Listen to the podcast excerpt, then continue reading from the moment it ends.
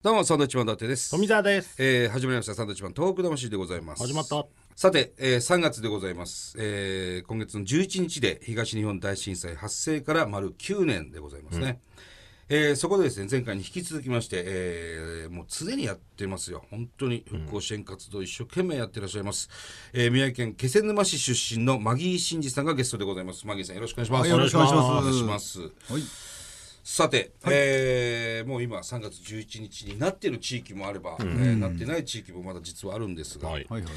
もうね地元の気仙沼も本当に大きく復興しておりますね。うん、本当、あのー皆さん元気ですよね。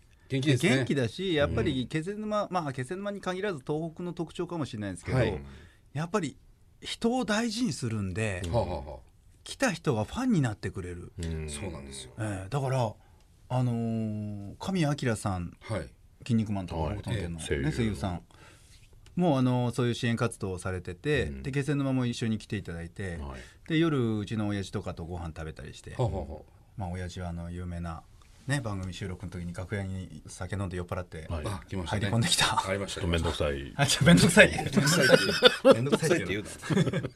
あのその親父がですね結構あのー一緒に飲んだりとかしあて、そうですか。そうでね僕がいなくても普通にふらっと神谷さん遊びに行って、えおうちの親父と神谷さんからツーショットの写真が送られてくるぐらい。ええで神谷さんもこうもういっぱいいろいろしてもらってって言って。ありがたいで。神谷さんは神谷さんであのあれ買ってくれましたうち実家電気屋なんですけど、えうん電子レンジをいっぱいねうちの親父100本売るって言って電子レンジと炊飯器をはい。目標を立ててえ今頑張ってんですよって話したら神谷さん1台ええ。えだから結構ねもうこう物も送り合ったりとかして、うですか。結構いい付き合い方させていただいてそういう方が結構何人も、えードロンズの石本さんとかも、んあのー震災直後早めの時期に行ったんですけど一緒に。んただいまーって言って帰ってくみたいですよ。普通にうちの実家に。あ、そうですか。ええいや、今度また行かないといけないね、マギーさんちね。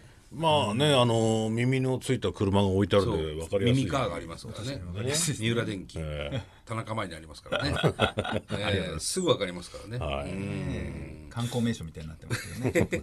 まあでもあのこの3月11日以外にもちょこちょこ気仙沼我々も行かせていただくんですけども、やっぱこの3月11日の被災地ってなると普段の別な人はまたちょっとこう違いますね。皆さんの顔つきだとか、ねそうね。やっぱり、でもそれが大事なことなんですけどね、うん、きっとそう思います、はい。でも中にはやっぱり辛いことを思い出しちゃう人もいるし、まあほとんどがそうでしょうけどまあまあねあの日はしょうがないですよね、でもそれがまあうんやっぱり必要だからこそやるんだってね、うん。あのー2時46分に、えーサイレンが鳴るわけですはいけども、黙祷でね1分間黙祷するんですけど、あのまたサイレンがあの当時のこの「避難してください」のサイレンと全く同じような響きのね、でもそれをサンドはいたんだからねそこに。もうやっぱこう触れますよ。だからあのねやっぱり違うの逆に。どこに東京東京僕は品川にいたんで。ん東京行ったから仕事でね。で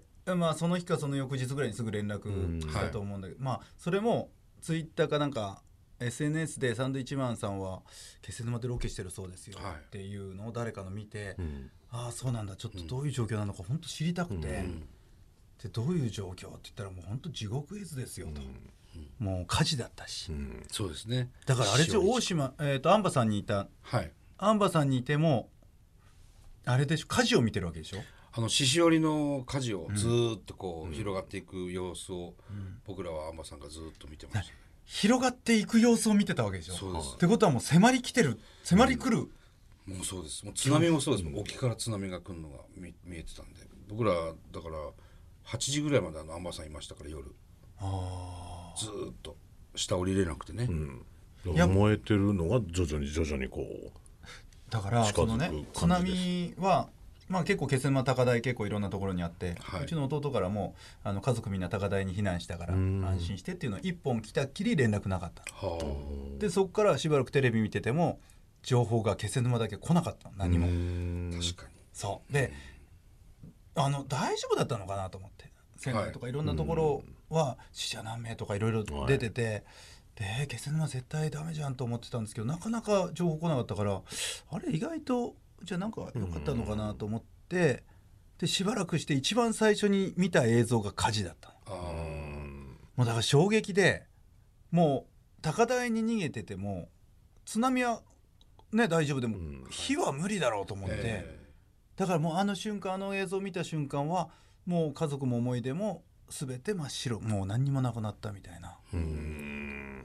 もうそんな感じになってたからもうああいう時って涙出ない。本当にうんなんかなんか頭が真っ白になるっていうのが本当まさにそんな感じで。ーうん。うんだから何も考えれなかった。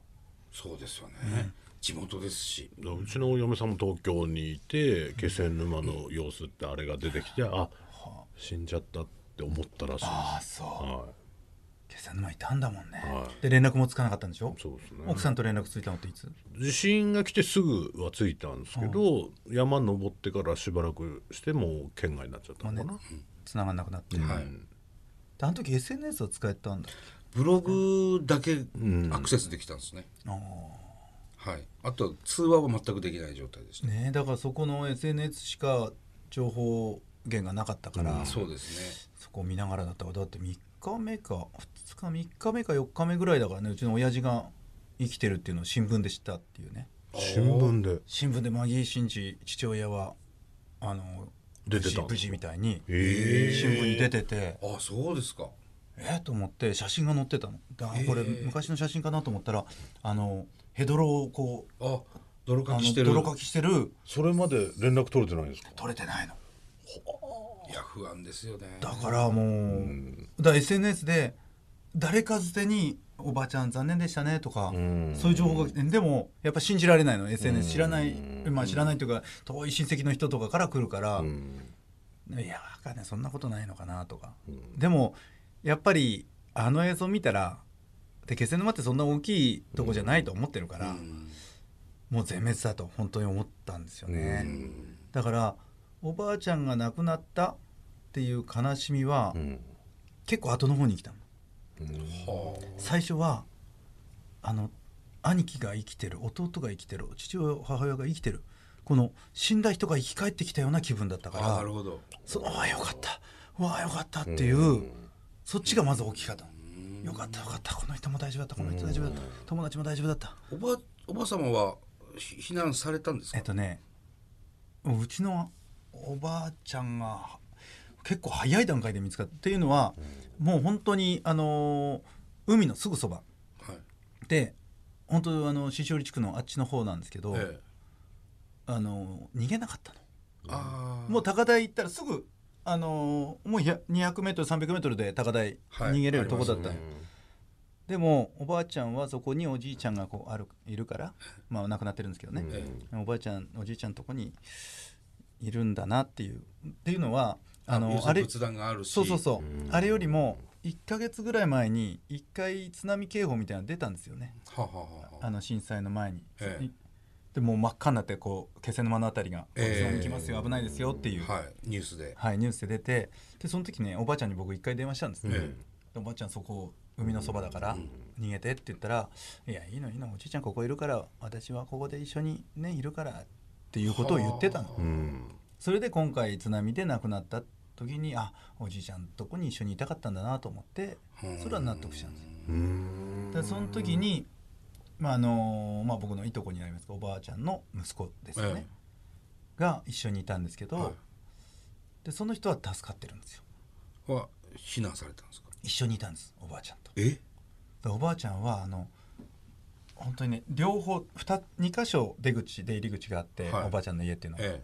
で片っぽそのおじさんが見てでおばあちゃんもう一つの方玄関の方見て、ええ。たら津波あこっちまで水来たよっていう言葉とともにもうこう何畳がこう上がったりもうう渦に巻かれちゃってうんでおばあちゃんもう腰ほんと90度ぐらい曲がってたんで、もうどうにも対応できなかった足すくわれて。ええ。でそのおじさんは、えー天井にしがみついてギリギリ助かった、はあそうだったんですか。だからそれも、うん、だからその現場をうんおじさんが見てるから、だからどういう状況だったのかっていうのが分かる、ううん。ん教えてもらえたし、うん。だからなんかだから綺麗な状態であの遺体もね上がったなかったからまあ、うん。まあそれがだから良かったとは言わないけど、なんか、まあ、うちはね綺麗にこうでね遺体できたから良かったかもね、みたいな感じにはもう本当そういうレベルの話になっちゃってたから。もう本当そうですよ。だって今何その2500人以上の方が行方不明で要するに海の中に、えーいるわけですよ、うん。今もやっぱり行方不明という扱いなわけですよね、そう。だから一人おばさんは行方不明ですから。あそうですか、マギさんの。二人亡くなったうちの一人は行方不明のまま。まだ戻ってきてないんですか？だそういうご家族がいっぱいいるんですよね、そうなんですよ。なんかやっぱりそれそれって終われないじゃないですか。行方不明の時点では。そうなんです。うん、気持ちの中ではどう整理するというかどういう感じなんですか行方不明。だから僕よりもその家族ですよね、うん。その行方不明のおばさんの家族はやっぱりずっと海探してた。そら、うん。で船出せたから、は船出してずっと海の中探してたでもだから何でもいいからその服でも何でもいいから、その物見つかんないかなっていう感じでまあ仕事ももちろん手につかなかったりとかっていうのはだそれもね本当にその家もこう遡ったら助かるところなんですよ。ですか。本当にうん。海があって家があってそのちょっとすぐ高台すぐ遡ったらすぐ高台というか助かるところだったんですよ。でそこに息子が、えー上に車で上がってでお母さんが「ちょっと通帳持ってくるわ」って言って家に戻ってそのまま家ごと持ってかれちゃった。あ戻ったんですね。そうなんですよ。だから、もう本当そういう話をねもうもうこれだけじゃたくさんあるの、そういう話が。山ほどありますよ。もうちょっとしたこっち右行くか左行くかで、はい本当そうです。助かる助からないっていうそういう話をいっぱい聞くと、やっぱこれはもうね一生もう歴史に残ることでもあるしもちろん、うん。伝えていかなきゃなんないんだろうなっていう、うん、ことだと思いますけどね。そのためにもやっぱりこの3月11日っていうのは、まあ、もうずっと続けていかなきゃなんないことだと思いますけどね。だから僕はやっぱりこの日が近づくと、ええ。あの宮城県のいろんなテレビ局が出してるその震災の DVD があるんですけど、はい。その報道映像を全部まとめた、い。僕必ず見てるんですよこの時期になると、えそうするとやっぱ怖いんですけど、でもなんかこれ絶対忘れちゃいけないしこの日なんだな間もなく来るんだなこの日がっていうのを、あの頭に入れてやっぱ気仙沼行くんですけど、あとはあの「遺体」っていう映画を見るようにしてるんですよこの時期。うん。あれ西田敏行さんの。はい、あれがまたあれは釜石での出来事の映画になってるんですけど、すごくあの、あの鮮明に描かれてるというか、あの映画、ね。だからそれは鮮明かどうかっていうのは現地にいたから分かることね、僕はそうなんですよ。その遺体安置所も僕は行ったので、ね。本当にこうだったなと思って改めて見直すんですけどね。そう思わないと、まあ、忘れはしないんですけどもちろんあ。の時の光景を、でもやっぱあの3月11日に被災地に行くっていうのは多分そういう気持ちにならないといけないし、だ行かないとダメだなと思って見てるんですけどね。だからそのチャリティーをずっと続けてるっていうのもあのもうお金がどうこうじゃなくても、うんもう今はねもう僕がやってるのはチャリティーボーリング大会って言って、はいで俳優の村田武弘さんと一緒にずっと震災直後からあのボーリングしながら外来語喋ったら100円の募金みたいな楽し楽しみながらお金分取るやつですね。分道るって言い方失礼だけどね、ええあの そういうね。でもみんなもほら募金するためにこう言ってくれてね、はい。あのまあでも5万か10万ですよ、ん。だからそれ5万か10万あってもそんな大したことはできないし何か本当に施設になんか物を送ってあげるぐらいしかできないんですけど、ただそれをやることによって皆さんがこの311の津波を思い出してくれたりとか、えー今の気仙沼の状況がどういう状況なのかっていうのをこう把握してもらうっていうことが大事だなと思ってて、それで続けてる続けられてるのかなっては思うんですけどね。そうですね。うん。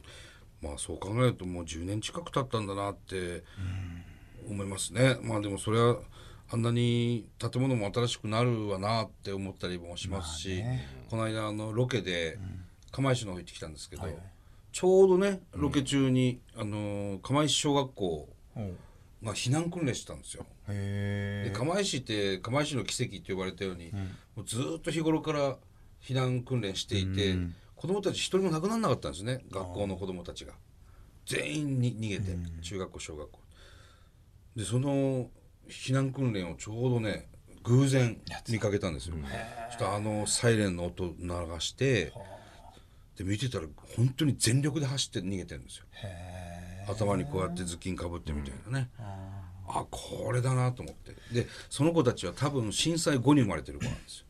低学低学年だったんで。そっか。はい、そうだ。ちっちゃい子供たちだったんで、そういう子がいっぱいいるわけですからね、すごいこう受け継いで、今も一生懸命こうやって避難訓練してるのを見て、ああこれずっと続けてってほしいなって改めて思いましたね、そうだよね。だって僕らの子供がその頃だもんね、そうです。うちの娘もだから知らないです。自分の子供の年とともになんか感じるよね、そうですね。こんなに経ってるのかって、本当に。この子は3年生。まあちょねちょうん。小学生になったとか、3年生になった。えこんなにあれから経ってるそうです。感じるしね、まあちょっと10分番組16分以上撮ってるんで。ああすいません本当すいません。のほとんどマギーさんの話はカット。おいおいおいそこを使いなさい。なんでなんでそこカットするんですか？呼ぶなよだったら。二人で話せ。すいません。すい本当すいませんすいませんじゃない。ですすいませんが。来たんだから。使ってください。すいませんが。はい。はい。えー、マギーさんにはですね来週もゲストで来ていただくことになっております。よろしくお願いします。お願いえーこの番組「サンドウィッチマンのトーク魂」が本になって発売されることになりました、えーこれまでですね番組にゲストで来ていただいた方の中から、えー東北復興に携わってくださった21名の方をピックアップしましての対談となっております。面白い方たくさんいましたからね。いや本当にさまざまな方来てくださってますんでね、あの人もこの人も入ってますよ、すっかり忘れててもねこの本を読んだら思い出しますからね。思い出すんですよね。ね。はい、ぜひぜひ見ていただきたいです。はいえーただいま全国の書店やアマゾンなどのネット書店で販売されております。この本の売り上げの一部は我々サンドウィッチマンが立ち上げた東北魂義援金に寄付されます。ぜひ本屋さんで手に取ってみてください、お願いします。えーそれではまた来週です。バイビー。さよなら